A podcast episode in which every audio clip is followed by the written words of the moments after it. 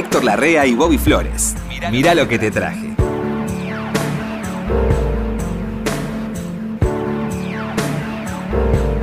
¿Cómo le va, Héctor? ¿Qué dice, ¿Cómo le Flores? va, Héctor? Qué lindo. Estoy esperando que llegue este día para cambiar cosas.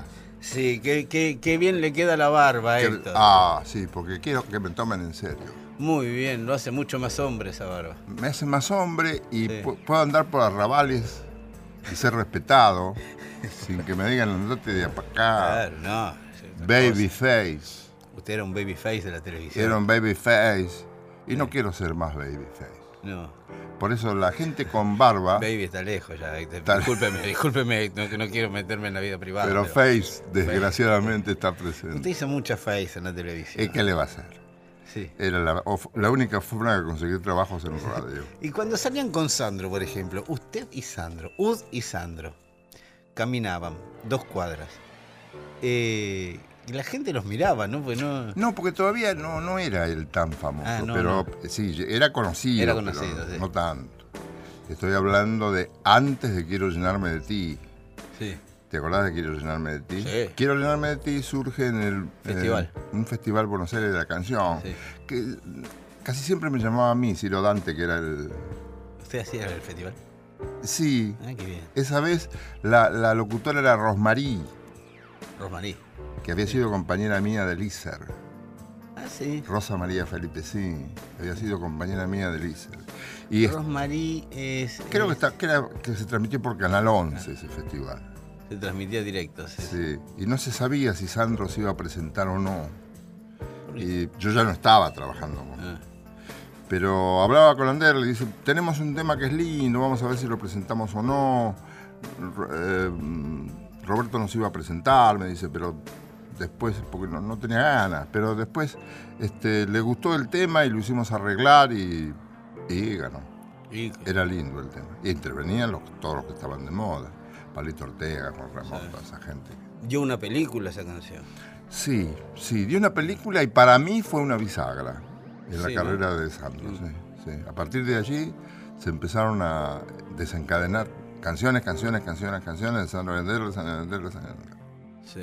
Ah, Y esa fue, dice usted. esa fue, Yo sí, esa no la vi, esa me la perdí, yo, yo no, no la agarré esa. quiero llenarme de ti. Me acuerdo, sí, que sonaba en todos lados. Me acuerdo que sonaba en la televisión, en la radio. en los Y el que lo organizaba era Ciro Dante, Ciro Dante Sosa, sobrino de Perón. Sobrino de Perón. Sí. Y este locutor de Radio, de Radio Antártida. ¿Y dónde se hacía el festival? ¿En una parca? Em, ese se hizo en el Teatro General San Martín. Ah, Esa emisión. La otra no me- las otras no me acuerdo, que yo también intervine. Y también él hizo una can- un festival que se llamó, no sé, no me acuerdo si era Cantaniño, que ganó lo- la vez que lo hice yo como animador, en el 13, Sí. ganó Lorena Paola. Lorena Paola. ¿Te acordás, Lorena? Sí, me acuerdo. Lorena. Que también es una película, siendo muy chiquita, sí. yo la conozco muy chiquita, de ese, de ese entonces. Con una, una canción muy linda que tenía que ver con un len- lenguaje escolar, me acuerdo ahora. No sé si era el sustantivo o algo así. Mire, época de festivales, eran importantes. Fe- Había festivales por todas partes. Y con ese festival, la final se hizo en Puerto Rico. Sí. Y por eso viajé a Puerto Rico otra vez, que a mí me Ah. gustaba con delirio. No viajaba cualquiera a Puerto Rico en esa época. ¿eh? No, no era costumbre viajar a Ah. Puerto Rico, pero es tan lindo Puerto Rico. La gente. La gente es una El maravilla. Caribe.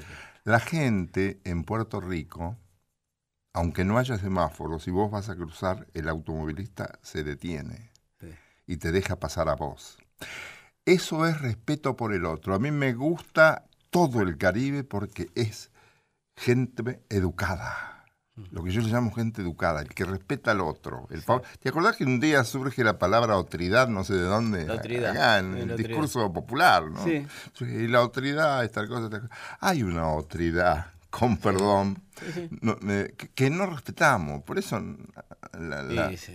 no respetamos nada. Entonces la, la humanidad anda mal porque no hay Sí. educación. Se ha Yo- perdido, se ha perdido mucho de eso. Yo creo que se no ha perdido edu- mucho eso. Sí, sí, la sí, empatía con el otro. La empatía. Y pensar que el otro vale. vale igual a vos. Sí. Tenemos el mismo valor humano. Sí, sí, ahí empiezan los análisis políticos y Sí. sociológicos y todo eso. Sí, No nos vamos a meter, vamos a la música. Mejor, eh, lo nuestro es otra cosa. Los nuestros son los discos. Héctor. ¿Qué trajiste? algo empezamos a hablar. Mire, traje. Ah, Héctor. Traje tanto, Héctor. Mire. Eh, ya que estábamos hablando de Sandro y de esos años de festivales, Sí. principios de los 70, digamos. Y el principio de la consagración definitiva de Sandro, que fue Quiero llenarme de ti. Sí, eh, 69-70 es eso. Por ahí. Sí, sí, sí. Bueno, Está en- bien. En esos años también se celebraban festivales. Yo era chico, la verdad yo era bastante chiquito, debía tener Mm. 8 o 9 años, pero me acuerdo de los carnavales y de los festivales, que eran fenómenos bastante populares, Sí, sí. ambos. De toda clase. De, digamos, del festival, de la noche del festival y todo, se hablaba después en las peluquerías. Yo me acuerdo, la- la- mi tía tenía una peluquería, y iban todas las vecinas y se hablaba del festival. Competencia de canción. canciones. Competencia de Y deben canciones. haber tenido mucha audiencia los, eh, las transmisiones televisivas, porque los canales se interesaban. Por ejemplo. Sí, sí, le estoy diciendo que la- esto lo habían visto por televisión, sí, ¿eh? sí, sí, sí, sí. Eh, igual pasaba, ¿sabes con qué? Con sábados circulares de Mancera. ah, bueno. Me acuerdo que había un televisor en la peluquería, ¿sí? Y cuando había algún cantante, paraban toda actividad y se ponían a ver el cantante que presentaba Mancera. Me acuerdo eso con Serrat, por ejemplo. Presentaba buena cartela. Yo me acuerdo como si fuera ahora, que él le llamaba Joan. Joan Manuel Serrat. Decía, Joan, decime tal cosa. Eh, bueno, eh, Era original, Mancera. Sí, sí, y esos años también la gente estaba más este, abierta a la experimentación musical, si se quiere. Él tenía una buena cartelera. Sí, presentaba artistas, también te presentaba, a veces presentaba otro. que- Sí, de todo, de pero eh, yo Sí, sí. de lo bueno que me acuerdo era bueno, bueno. Sí, sí, sí. Pues, Serrat lo impuso él. Sandro. Yo me acuerdo de Sandro en los sábados circulares. Olga Guillot. Sí, sí. A la televisión lo llevó Mancera, Sandro. Ah, sí. Claro. Ah, pues sí, sí, bueno. A Serrat también. Yo estaba, eh, fue en Canal 9, Mm. yo hacía un, un aviso de cabina para una, un calzado. Ah, usted no salía al aire. No, no, hacía, todavía no, no había aparecido en, en cámara. Y hacía un aviso, mitad, mitad de turno yo y mitad de turno otro locutor de Radio El Mundo, que fue el que me llevó. Que le llamábamos, se llamaba Magdaleno de apellido, y le llamábamos, como era un tipo muy elegante, con un clavel, le llamábamos acá, en este estudio, que era el estudio piloto de Radio El Mundo, le llamábamos el hermoso Magdaleno.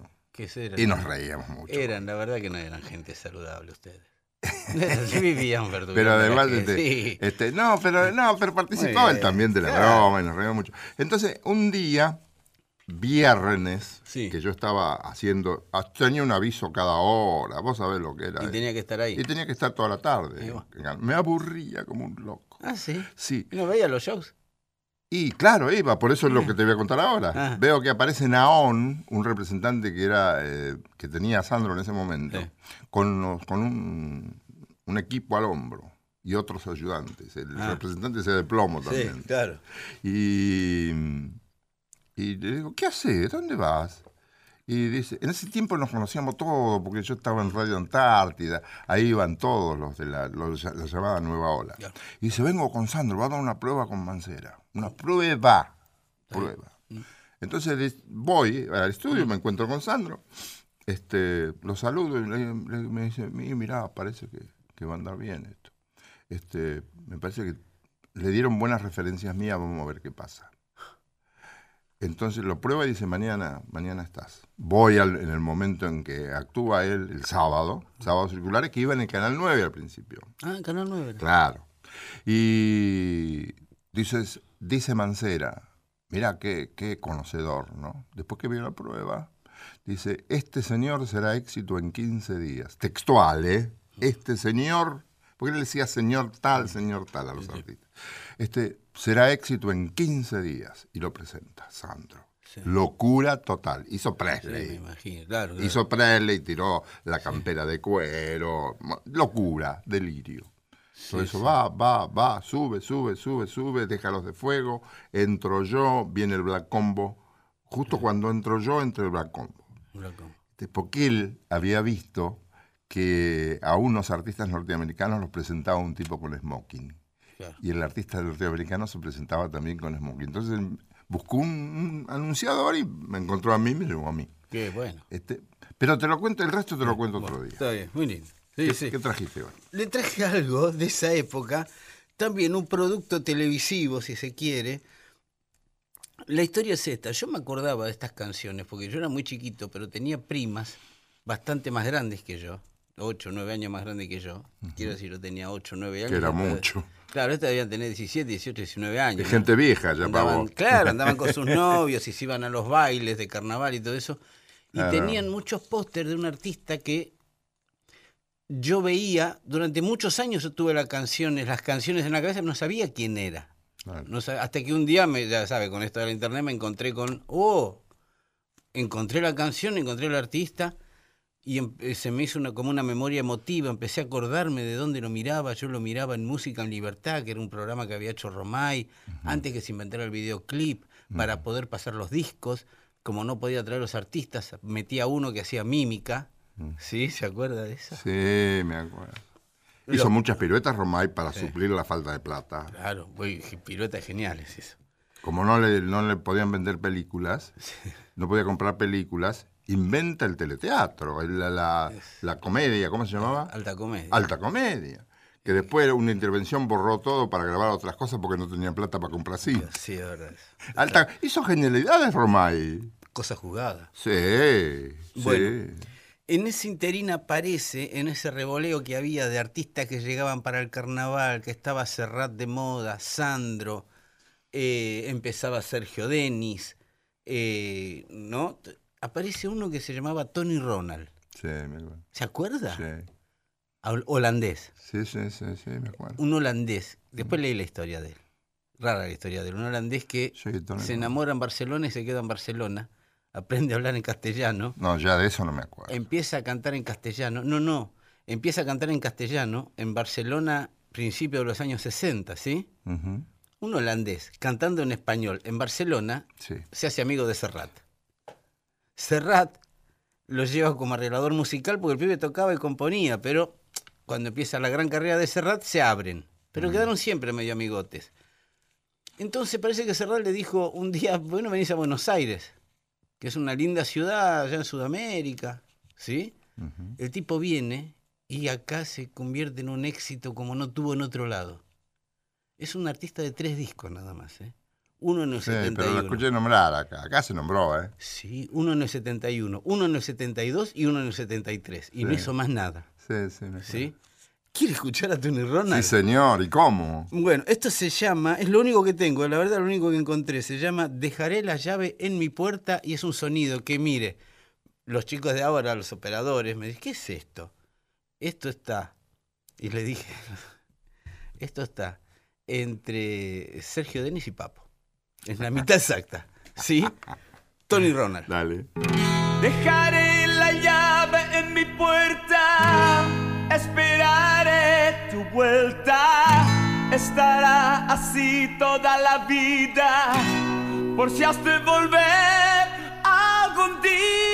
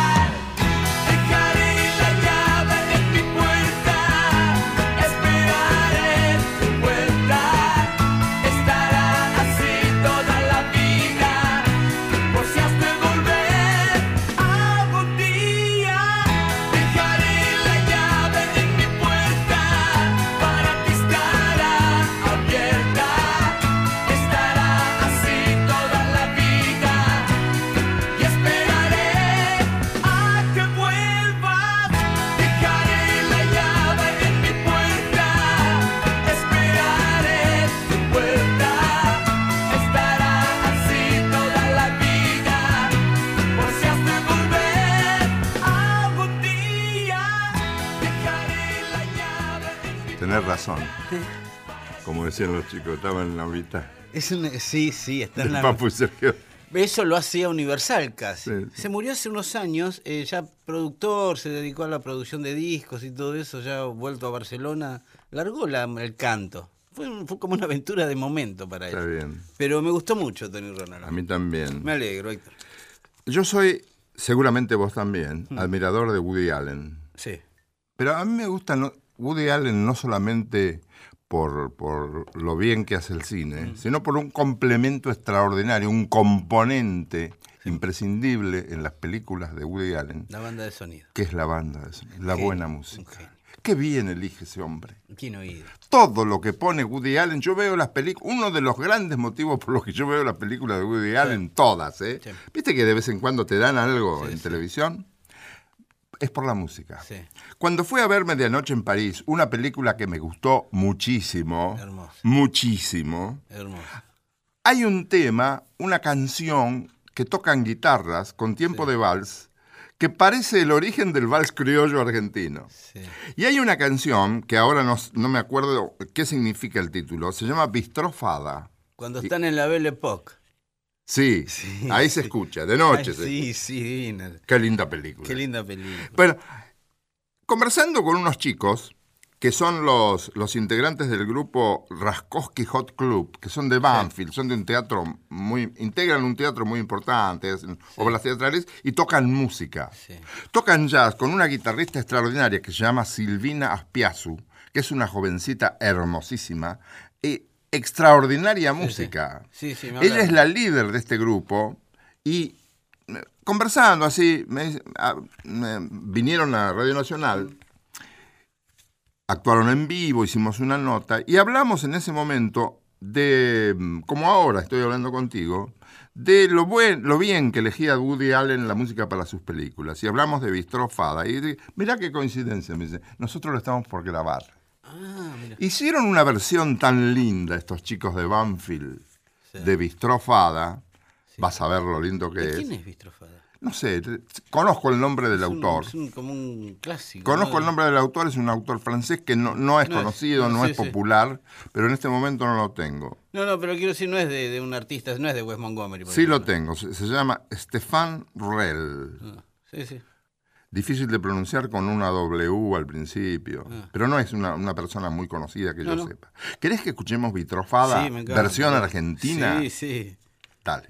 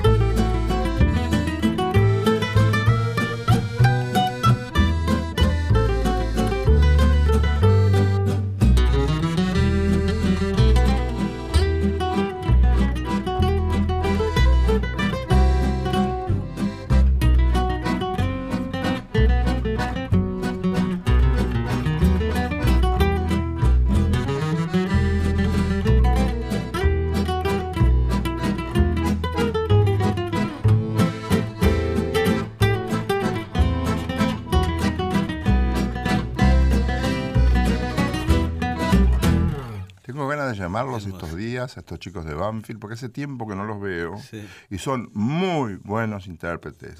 Son todos admiradores del, del Hot Club de Francia, ¿no? Sí. ¿Qué bien. trajiste vos? Eh, ¿Sabe que le traje eh, un poco de flamenco actual? Actual. No, no de ahora, de ahora, sino de, los, de la última camada de Sí. este señor francés. Siempre surgen renovadores del género. Sí. O que le agregan elementos atractivos. Ok, bueno. Sí. Este nació en Francia. Nació en el, en el año 71, en Francia, es un de 50 años, 40 y pico de Ujú. años. Se llama José. José el francés. Ah, Eh, sí. ah, es famoso. Sí. José. Es, es de Montpellier, Sí. ¿sí? Se muda muy... La familia de él se muda a Barcelona, muy chiquito, eh, y él se hace fan de Camarón de la Isla, Ah, bueno. ¿sí? Empieza a ir a los shows de Camarón de la Isla, Sí. se empieza... No sabía eso. Sí. Tanto es así que termina componiéndole dos canciones para el que sería el último disco de Camarón. En el año 92, Camarón de la Isla se muere. Antes de morirse, deja grabado el disco Potro de Rabia y Miel, que es su disco póstumo, Ujú. disco que se editó ya muerto él, donde había dos canciones de este muchachito. ¿Está con Tomatito ahí cuando.? Claro, sí, sí, están todos, sí, sí, ve- se veía venir la de Camarón, parece. Claro, sí, claro que se veía venir. Este, entonces, cuestión que este muchacho salta a la fama atrás de la muerte de Camarón, se convierte como en la renovación del flamenco. Dicen, entonces, pero este muchacho quién es? Vive de 20 años en ese momento, 21 años. Ahí graba él su primer disco, que se llama Las calles de San Blas. San Blas es el barrio donde vivía él. Eh, en ese disco lo acompañan jóvenes flamencos como la Niña Pastori, una cantante divina, divina, Vicente Está Amigo. vigente, niña pastora. Sí, sí, Vicente Amigo, guitarrista, compositor también. Ellos lo acompañan a José, este muchachito, en su disco debut, que tiene como. es flamenco, pero no es el flamenco tradicional del tablado, ¿sí? Este es más flamenco, más de, de otro ámbito, más, Sí. habi- más actual, ¿sí? ¿Quiere escuchar José el francés? Sí, señor. Y Ya no quiero tu querer. A ver, Ahí va. José de París.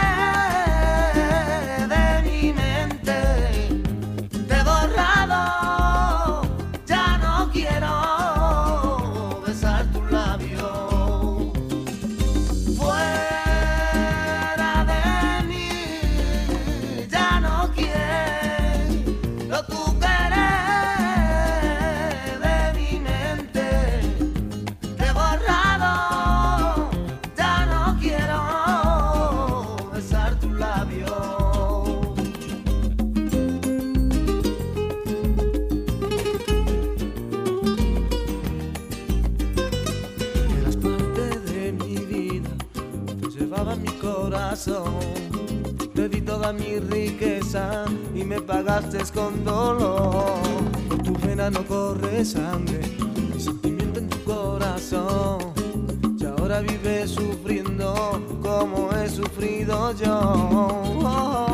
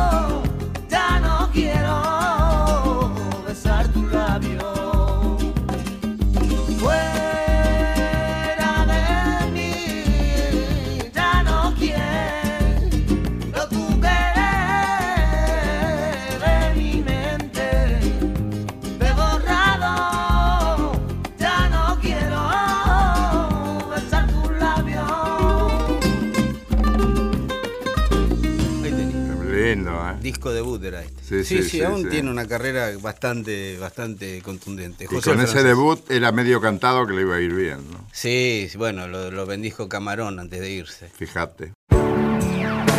Mirá lo que te traje. Por la radio de todos. Yo creo que acá hay que bajar un cambio. A ver. Porque cuando un piano solista aparece en el escenario de la radio, que como dicen, como dicen de la radio es el teatro de la mente. De la mente. No me acuerdo quién dijo eso, pero es importante. ¿Sabe quién dijo eso? Antonín Arto. Hartó. Antonín Arto. Sí, señor. En el teatro de, en el teatro y su doble. Sí, sí, sí, sí. Eh, sí, sí, La radio es el teatro de la mente. sí, sí. Pero después lo repitió gente importante. Usted. Sin, no, no, lo repitió gente sin, Ah, sí, sin sin- mencionar al autor. Bueno, pasa, Héctor, ¿qué va a hacer? Entonces yo decía, yo lo escuchaba en otra parte. No, es de Antonín Artaud. Hacía sus programas de radio Antonín Artaud también. Mucha gente que yo he consultado, Mm. viene un pianista ahora, pero mucha gente que he consultado me ha dicho que este pianista, Waldo de los Ríos, Waldo. es un muy buen pianista. Porque vos podés ser, como es Waldo, un gran director, un buen músico en general, un músico con una cultura básica importante, Mm. la preparación técnica necesaria para hacer una proyección, para tener lo que tuvo, una proyección mundial en lo popular, porque no alcanzó a... mm, Las cimas académicas. Claro, no alcanzó porque se entretuvo en el día a día. Se dedicó a otra cosa. No se dedicó. Se Ahí dedicó a otra cosa. Entonces hizo los grandes clásicos, pero con ritmo, no Hizo sé si bien, te acordarás. sí, menos que mal. muchos lo aceptaban, otros que no. Y, pero gracias a eso, muchas, muchas, muchas de esas melodías Sí. importantes, esas obras importantes, llegaron a los que no estábamos tan informados de los altos niveles de la música clásica. Claro, bueno, el otro día un oyente de nuestro programa, más cercano cronológicamente a usted que a mí, aunque es de mi familia, este me decía, sí, ese disco a mí me lo regaló tu tía en Navidad. No me El de, ¿El de Waldo? el de Waldo, que eran todos temas clásicos con rítmica de ahora, popular. Es muy lindo. Muy lindo, Este, sí. Recusarlo es tener, gan- tener ganas de jorobar. ¿no? No, más va. Te traje una versión de Waldo de los Ríos tocando el piano, solo, que no es muy popular este disco. pero un no es muy popular, yo lo guardo como un tesoro y no quiero que se me pierda y sé dónde lo tengo, porque de vez en cuando lo escucho. Y me, me- cuando yo lo consulté con gente que evidentemente sabe, viste que todos tenemos algunos referentes que saben, che, Sí, sí. e- este tipo en este género es importante, el tipo te dice sí, más o menos, no. Gente conocedora me ha dicho que este disco es una maravilla, cosa que yo ya vivía en mi almita y en mi sangre escuchándolo. Hoy te traje por Waldo de los Ríos la famosa Samba de mis pagos, que es una muy, muy, muy bella versión de los hermanos Ábalos. Y los sábados, claro. Es decir, la canción la es de los hermanos Ábalos. La versión es de Waldo de los Ríos. El otro día estuvo en la radio uno de los sábados. Claro. ¿Fue a ver usted? Era la hora que estaba usted, me parece. No conmigo. Ah, no. No, no conmigo. Ah, Vitillo. Vitillo. Vitillo. Vitillo tiene grabaciones nuevas y es. divino. Entrañable personaje, tiene como 90. ¿eh? Sí, sí, presentaron una película ahora de los Sí, hermanos sí. Muy linda. Claro. Muy lindo. claro. Bueno, ¿querés escuchar Samba de mis pagos? Sí, cómo no. Métale.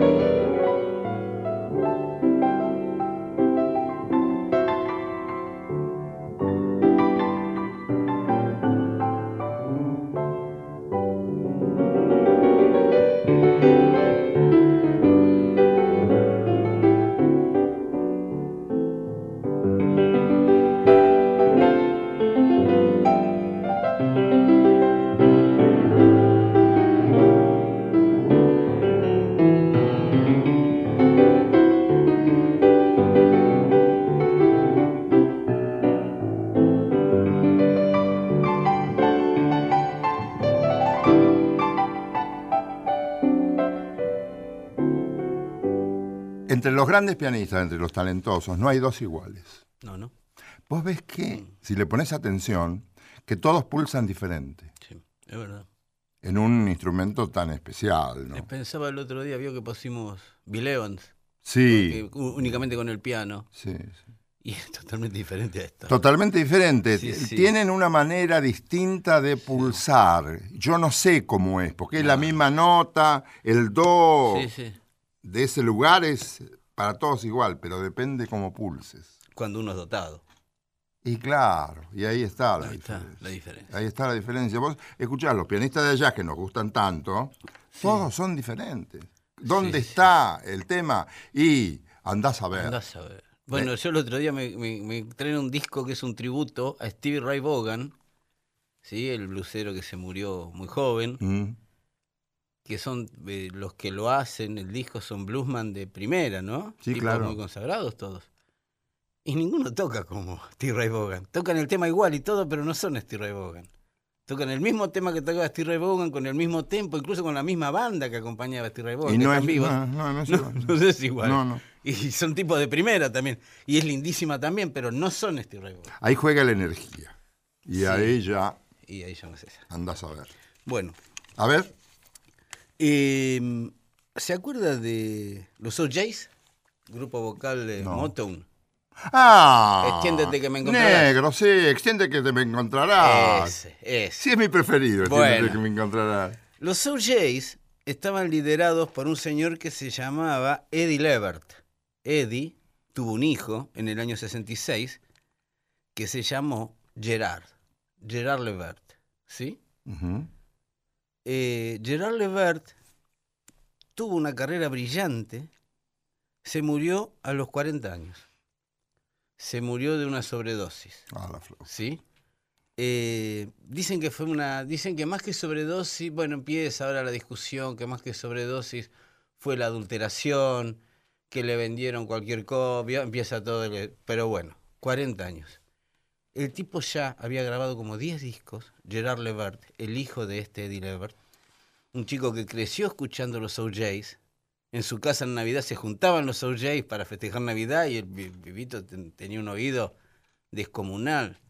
Tanto es así que a los 20 años él ya había trabajado con Barry White, le Ah, había hecho temas a Teddy Pendergrass, le había hecho canciones a Patti LaBelle, este muchachito. Era como la gran promesa, este, pero fundamentada del soul, porque venía del padre, línea directa con uno de los grandes creadores de Motown, ¿sí? De Eddie Levert. Pero Gerard Levert se murió. Entonces, ahí quedó la incógnita. Se- ¿Iba a ser grande como el padre? ¿Iba a quedar en esto? No sé. ¿Quiere escuchar cómo cantaba Gerard Levert? Sí, señor. Le va a gustar, Héctor, le prometo que le va a Métale. gustar. Vamos.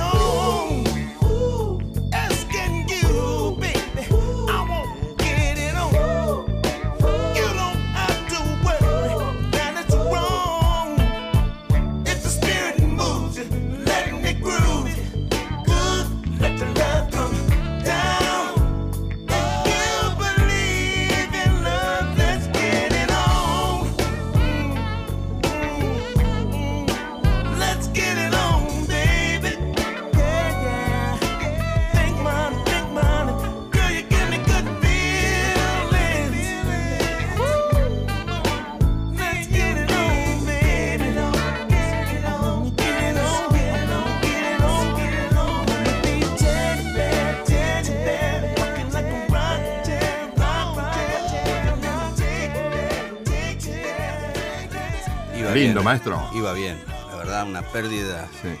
Sí, se- tuvo una neumonía, acá estaba leyendo los datos de la muerte, una neumonía fulminante y empezó a tomar unos medicamentos que no se condecían con lo que venía tomando y le- se le tapó un caño y vio cómo es eso. Y lo perdimos. Qué pena. Una pena. Te traje a. Este lo conocemos. Sí. Stefan Grappelli. Grappelli. Qué grande. Me encanta Estefan Grappelli. Tiene un repertorio raro, Estefan. Hay, hay discos que son raros. Es raro. Sí, sí. hay- Tiene discos que son uh, sí tiene y otro- otros que, sí. ¿Sabe con quién lo comparo? Todo bueno, ¿no? Sí, Técnicamente sí, porque bueno. está él, porque está él. Claro. Con Wes Montgomery. ¿Ah, sí? Wes Montgomery tenía esos discos que uno decía, uh, y después hacía uno, y dice, ¿qué está haciendo? Que está, pero bueno, eran, eran. Pero hizo flor de carrera, ¿no? En Estados Sí. Unidos, en, en distintos No, nunca le erraron con un disco, ¿eh? Nosotros porque somos jodidos, pero Sí, ellos no sí. le erraron.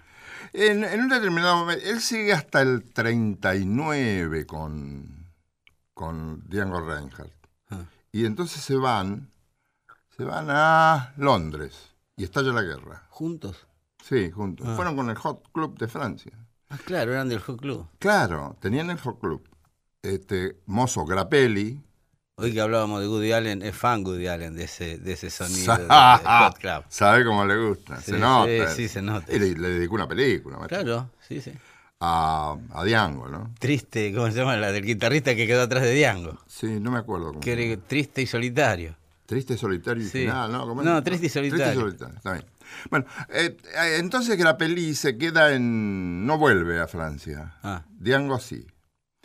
Después vuelve, cuando, cuando se fue Grappelli, Diango no puso violín, ponía un clarinete. Y había que tener otro grapelli. Que no había, no hay. No había otro. claro. Entonces se va, está en Estados Unidos, está en distintos lugares. Y en una de esas, ¿sabes quién era admirador de él? Yehudi Menuhin. Y Eudie Menuhin.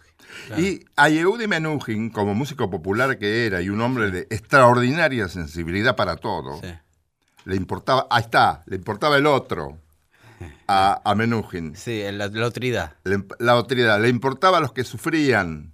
Él quería un mundo más justo. Bueno, Bueno, sí, venía de, también de una, de una infancia difícil. sí, bastante jorobada. Sí, sí. Sí, guerra. Sí, sí, sí, Bueno. sí. Menuhin y Grappelli se juntaron en varias ocasiones y en una de ellas hicieron un disco grabando Gershwin, Berlin, Irving Berlin, Irving Berlin. Cole Porter, Paul, como dicen otros, Roger y Hart. Hoy te traje este famoso Summertime Ah, Summertime de Gershwin. de Gershwin que hacen una maravilla. Es una canción de cuna. Es una, yo creo que es una canción. Lo que hizo Gershwin en esta obra, en Porgy Bess, Sí. es, es inamovible, imprescindible para la humanidad. Bueno, el otro día escuchábamos lo de Bill Evans, el Claro. homenaje a, a Porgy and Bess. Claro. I love you, Porgy. Y yo te dije, después traigo Summertime Sí, y sí. no hubo tiempo. No, no, acá está. Acá está. acá ¿Querés está. escucharlo? Sí, cómo no. Bueno, Menuhin Grappelli.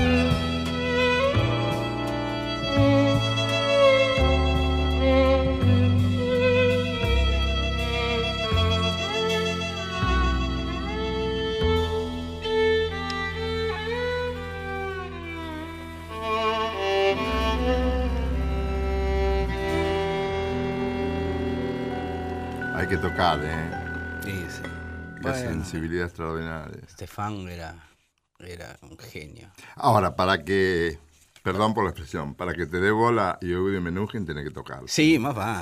Y para tocar con Yehudi Menuhin, no cualquiera. Se sienta- apreciaban mucho, se querían Claro. mucho, se respetaban y eran ya mayores cuando grababan esto. ¿eh? Sí, divino. Gente divino. grande ya. Bueno, ¿usted se acuerda de la yapa? No. La yapa. La yapa era lo que te daba... Ah, la expresión. La expresión, sí. Le- Uno iba al almacén, yo me acuerdo, iba al almacén. Yapa. Compraba un kilo de galletitas y me decía, tomá la yapa. Y me Regalo. regalaba tres galletitas. Regalo. ¿Sí? Regalo. sí. Este tema va de yapa. Dale. Se lo regalamos a todos nuestros oyentes de yapa. Señoras y señores, Una yapa. la yapa. Eh, recién hablábamos, me vino a la memoria, Wes Montgomery, guitarrista de jazz que ha marcado un estilo que después siguieron desde George Benson para acá. Nadie puede estar muy ajeno a Wes Montgomery si es guitarrista de jazz. Sí, señor. Sí, le traje una cancioncita como de Wes Montgomery de Yapa, para que se vaya contento, Héctor, a casa. In your own sweet way, en tu dulce, en tu dulce y particular manera, ¿eh? Wes Montgomery. Y es gratis.